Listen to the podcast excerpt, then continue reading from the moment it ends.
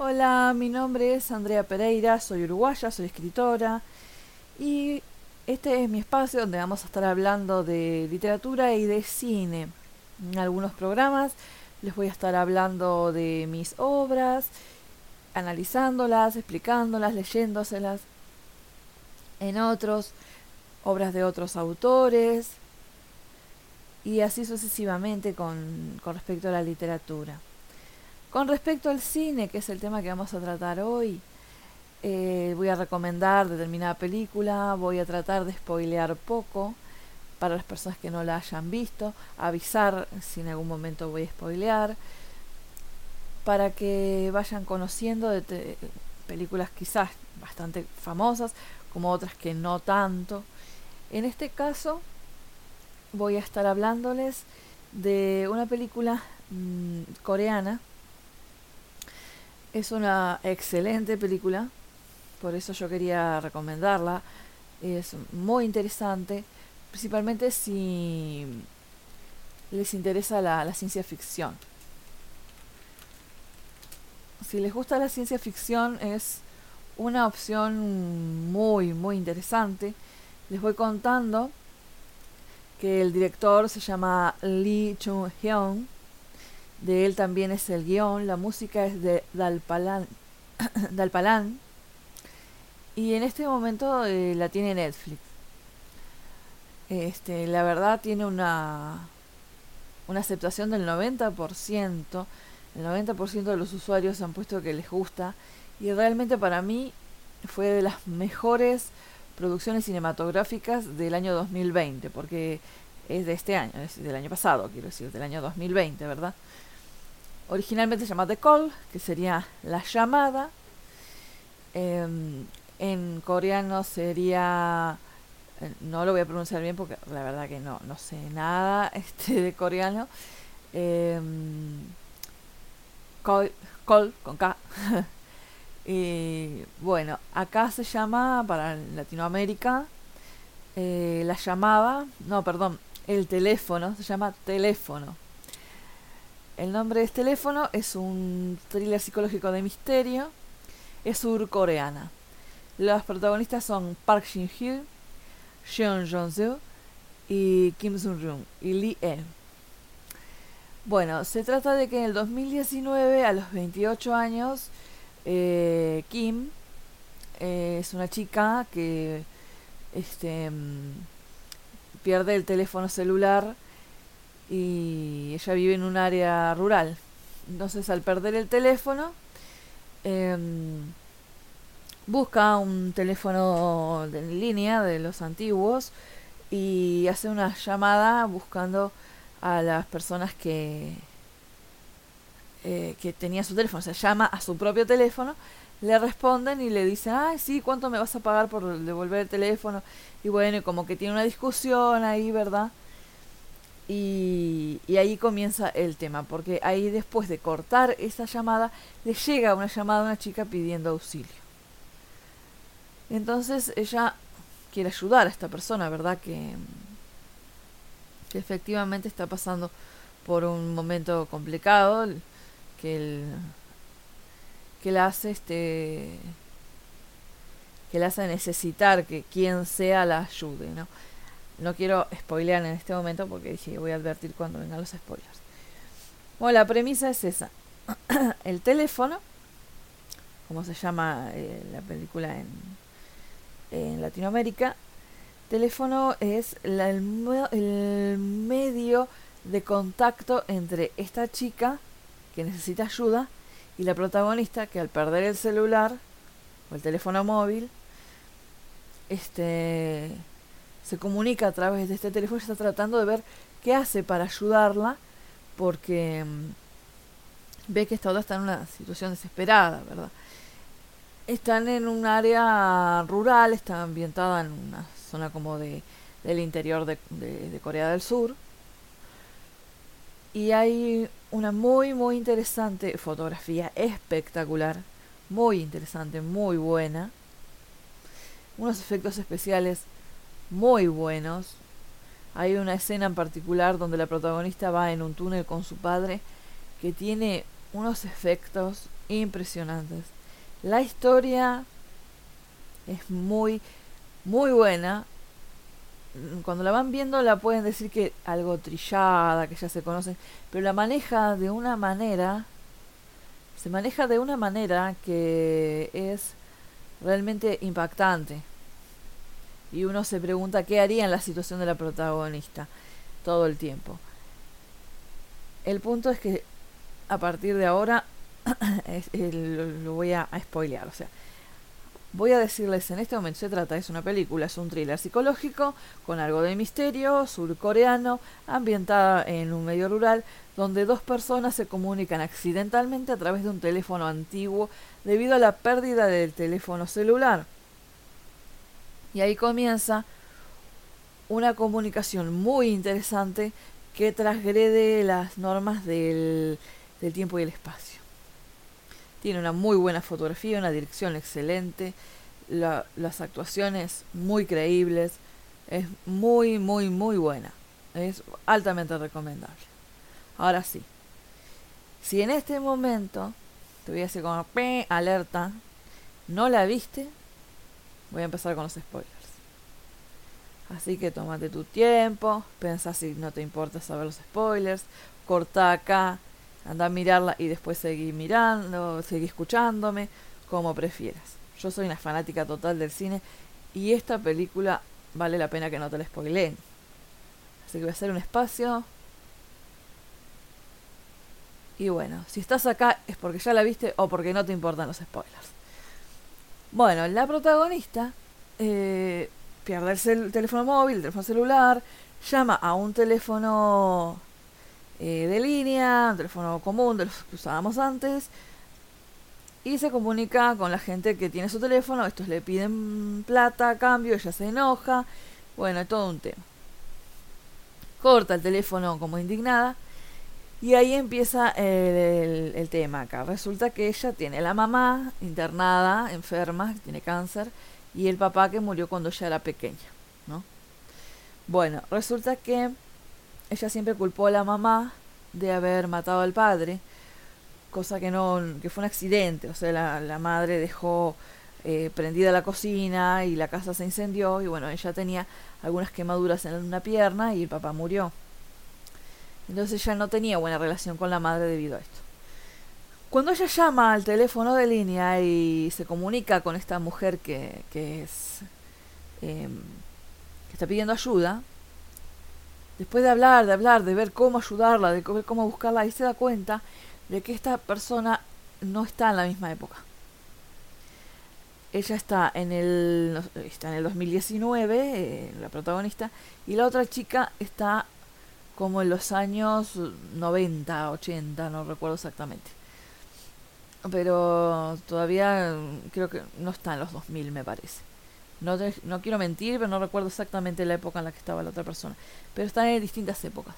Entonces, resulta que nuestra protagonista encuentra un diario de esa época donde dice que esa noche va a morir eh, la chica con la que ella se comunica. Entonces ella le, advierte, mira que pasa esto, tu, tu madrastra te va a matar. Esta chica vivía sola con su madrastra que la golpeaba y que le decía que era una bruja y que le decía que era, estaba maldita y que tenía que, que, deshacerse de ella porque era un peligro. Entonces todos pensaban que esa mujer estaba loca, ¿verdad? Bueno, a todo esto, como estaba advertida esta muchacha, la historia cambia, porque en lugar de morir ella, mata a su madrastra. La espera, ve que la madrastra realmente la iba a apuñalar mientras dormía, y ella es quien, la, quien apuñala a la, a la madrastra, ¿verdad? Ahí las cosas empiezan a cambiar, se empieza a comunicar, le agradece que está viva, pero bueno, está se entera de que la mató. Y el, al pasar del tiempo, o sea, en el momento que ella se entera, eh, todo cambia. Porque claro, al cambiar el pasado, cambiamos el futuro. O sea, el presente. Ella baja, ve que su cuarto es distinto, ella baja a desayunar y están sus padres, su mamá está sana y su padre está vivo. Entonces ella llama a la chica y le dice, ¿sabes qué pasó esto, no? Y la chica le explica que lo que pasó fue que ella, al saber la historia de ella y saber que le salvó la vida, fue a... Mm, el día del accidente y arregló la situación de la cocina prendida y no hubo incendio. Entonces el padre no murió y vaya uno a saber por qué, porque esa parte yo no, sinceramente no entendí por qué. La madre no está enferma, no sé si la enfermedad de ella se debía al disgusto de, de la situación de, de que la culpaban de la muerte del esposo y ya no tenía nada que ver. A todo esto, eh, bueno, eso empieza a cambiar, hay un chico que les trae frutillas o fresas, como porque en cada país se dice distinto, en mi país se dice frutillas, pero en México, por ejemplo, sé que se dicen fresas. Y tenía una granja de fresas este muchacho, y venía siempre y les traía. Un día desaparece el chico y no sabemos eh, por qué. Ahora ella llama a, a su amiga. Resulta que el chico en el pasado descubrió la muerte de la madrastra y ella eh, mató al chico. Entonces, en el presente, ella va a la granja, esa granja está abandonada hace años y no se supo más de ese muchacho. No se sabía qué había pasado con él. Y así sucesivamente, la situación se va poniendo más compleja y se va convirtiendo en una asesina seriada entonces, eh, la protagonista se siente culpable, quiere tratar de evitarlo, incluso intenta meterla dentro de una explosión la cual sobrevive. Entonces hay un montón de planos donde ella le regresa al padre y se lo mata, y lo regresa y se lo mata, donde la está como torturando, porque ella va en el pasado, logra manejar el futuro de esta chica. Porque lógicamente este, ella podría matarlo, o no, podría dejarlo morir o no. Incluso ella ahí se entera que la culpable, la culpable verdadera de la muerte de su papá no fue su mamá, sino que ella se puso a jugar con la cocina cuando la madre salió y eh, eh, la prendió la cocina y la casa se incendió. Ahí la otra le dijo, ¿sabes quién mató a tu papá realmente? No, originalmente no fue tu mamá, fuiste tú. Entonces le explica toda la situación, ¿verdad? Bueno, como les decía antes, la mejor escena tiene que ver con el padre de ella. Ella está aprendiendo a conducir, me parece, lo está, no me acuerdo qué está haciendo en el auto con el papá y está súper feliz que va con su padre como en un viaje y la otra la llama y le dice que los tiene a los dos en la casa, ella chiquita y al padre grande y le dice que si que lo va a matar si ella no la ayuda y ella se niega a ayudarla y le dice que deje al padre porque ella está matando a mucha gente. Y el padre muere, o sea, ella le lo mata al padre, le pega con algo en la cabeza, lo mata. Y mm, bueno, el padre desaparece de escena, pero no desaparece y otra cosa. Toda la escena empieza a transformarse frente a los ojos de la protagonista de una manera espectacular, exquisita, cinematográficamente hermosa la manera en que se, se realiza ese momento en que el padre va desapareciendo frente a ella y que ella no está el auto y que ya no está en la carretera porque ella está en otra situación. Ya el padre se murió en ese momento y no está en esta época. Bueno, siguen un montón de, de secuencias donde ella quiere tratar de eliminar a esta mujer que está matando a tantas personas y la otra quiere que la ayude a escapar de la cárcel porque en las noticias futuras ve que va a cadena perpetua. Entonces así va en un vaivén de peleas eh, y de discusiones. Ya no son amigas, evidentemente, como en un principio. Y llega un momento en que hay una pelea eh, donde la mamá intenta salvar a la protagonista y no sabemos si muere o no muere, pero en el cementerio aparece la mamá. Y ahí está la incógnita más grande de la película. ¿Qué pasa acá con este tema?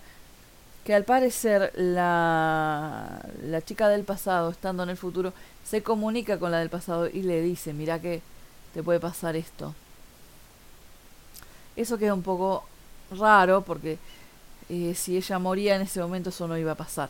Pero eso lo dejo al criterio de, de que vaya a ver la película o de que lo haya visto me encantaría saber sus opiniones en realidad de los que la hayan visto. Y finalmente hay una escena post créditos que es bastante compleja, que es qué pasó acá, qué pasó con, con la protagonista, porque aparentemente perdió. Hay cierta teoría de que mm, realmente todo esto es eh, la conciencia de ella misma porque mató al padre y no está pasando. Y ahí la, la más válida para mí es, que, que, bueno, que la persona que del, del pasado logró llegar a esta época sin, sin ir a la cárcel, sin ser descubierta y, y la tomó a ella, ¿no? Como, como su rehén como para evitar que, para seguir escapándose, ¿verdad? Ah, lo que no dije es que ambas vivían en la misma casa en distintas épocas. Entonces cuando ella vuelve a la casa al estar esta mujer viva y escondida, se encuentran. Es muy interesante eh, el manejo del pasado y el presente, cómo las cosas van desapareciendo o apareciendo a raíz de los cambios que hace la protagonista, de, de las cosas que se va enterando la del pasado. Es como, para mí, como una especie de teoría científica, no sé si decirle metafísica. Yo de, esas cosas no, no sé mucho, física cuántica, ese tipo de cosas. ¿Qué pasaría si yo viajo al pasado y hago un cambio, verdad? Hago que alguien viva más tiempo o mato a alguien que ahora está vivo. Ese tipo de cosas. O cosas más pequeñas, ¿no? Que pueden cambiar todo el futuro. Como que las cosas son así porque tienen que ser. Si ella hubiera dejado que esta chica fuera asesinada como era su destino, digamos, por su madrastra, la cual tenía razón, sabía que ella era un peligro, que era mala, que por alguna razón la, la señora lo sabía.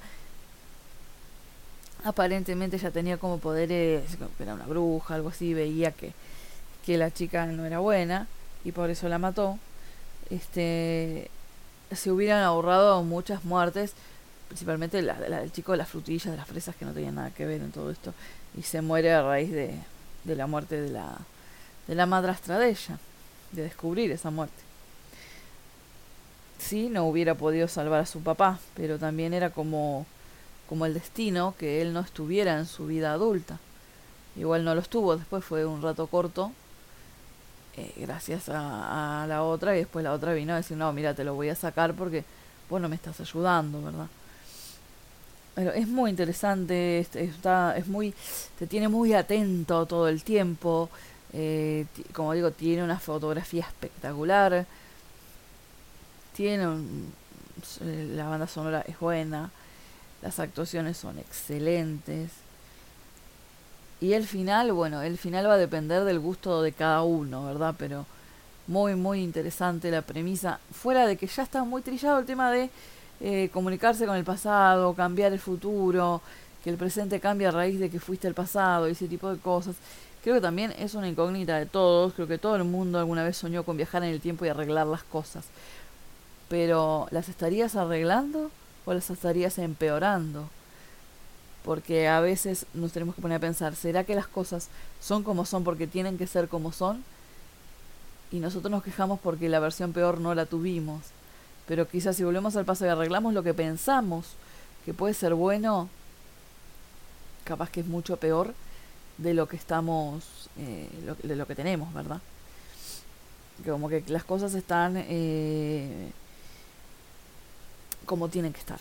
Aunque todos digamos, esto es terrible, esto no me gusta, esto es horrible, estoy pasando por un momento espantoso, no quiero perder a esta persona, pero todos tenemos un tiempo de vida, todos tenemos un, un destino, una situación que tenemos que pasar para aprender, para crecer o lo que sea, y si lo hubiéramos eliminado de nuestro camino, capaz que las cosas serían mucho peores de lo que son. Y esa es la premisa de esta película, demostrarnos que arreglar el pasado no siempre es buena idea. Y que capaz que hubiera sido mejor dejar las cosas como estaban. Bueno, espero que la vean si no la vieron. Es una película que da para ver más de una vez. No soy ultra fan del cine coreano. Sí, he visto cosas muy interesantes eh, de, Corea. Pero mm, a mí la nacionalidad de la película me da lo mismo. En la, en la próxima probablemente estemos, a, estemos hablando más de literatura. No estoy segura todavía. Pero sí hay otra película coreana que les que me gustaría que la, la vieran, los que ya vieron teléfono, que, mm, que se llama Olvidado. Así que ya les dejo recomendada Olvidado y quizá en algún momento tratemos Olvidado.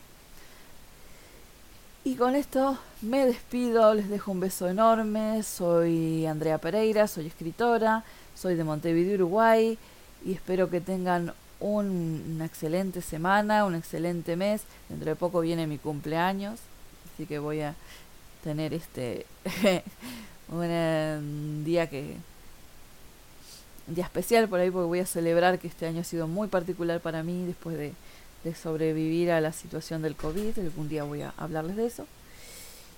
Y bueno, con esto me despido y nos estaremos viendo en el próximo programa. Un besito enorme. Chau, chau. Y cuídense, cuídense. Cuídense mucho.